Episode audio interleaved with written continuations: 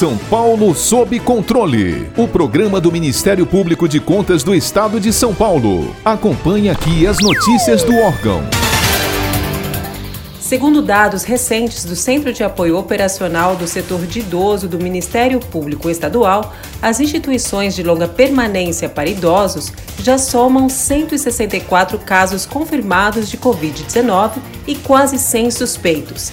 29 idosos faleceram vítimas da doença e 12 é o número de óbitos considerados suspeitos.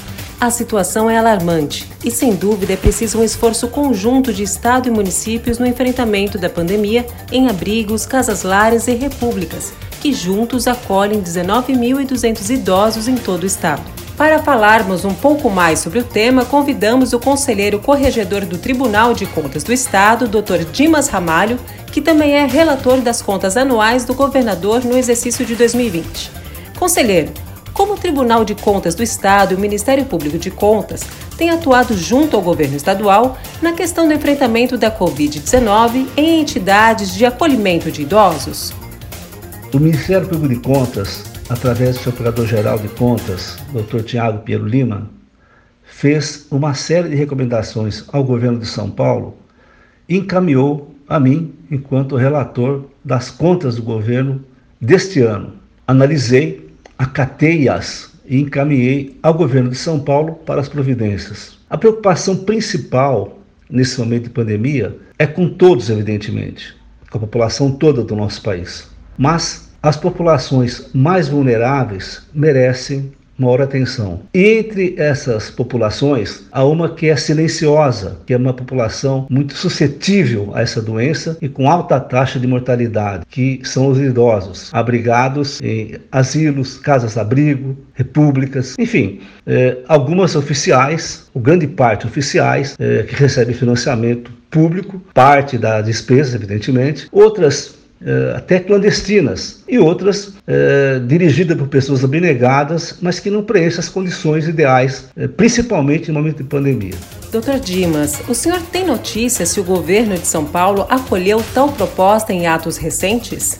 O governo de São Paulo resolveu, após essa recomendação pela secretária do Desenvolvimento Social, com a qual nós tivemos uma reunião importante também, participação minha e também do Ministério de Contas, é fazer uma resolução de número 10, que saiu no dia 12 no Diário Oficial do Estado de São Paulo, em que estabelece uma nova postura em relação ao atendimento aos idosos, fazendo uma coparticipação, cofinanciamento com os municípios. Isso é importante. É, acho que essa interação é fundamental para essa proteção e assim o Tribunal de Contas, é, o Ministério Público de Contas, os agentes de fiscalização, os órgãos técnicos da casa, os auditores, nós fazemos o nosso trabalho. Agora, nós vamos acompanhar para verificar se medidas propostas pela resolução serão implementadas. Esse é o nosso papel nesse momento.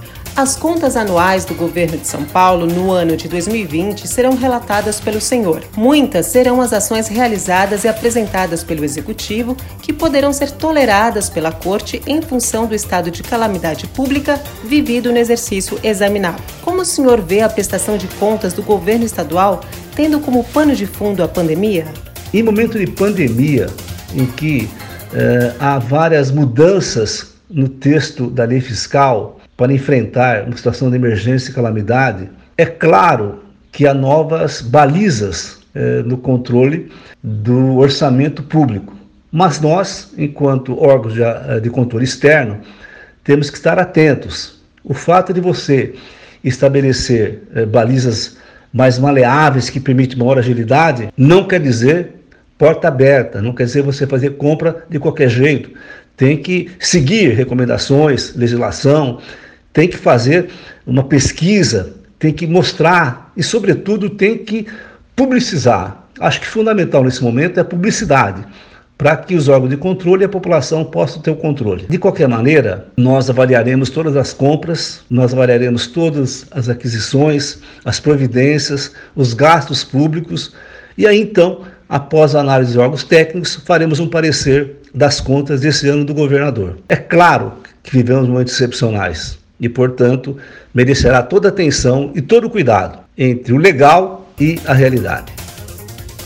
Para ficar por dentro de outras notícias do Ministério Público de Contas de São Paulo, siga-nos nas redes sociais ou acesse o site www.mpc.sp.gov.br.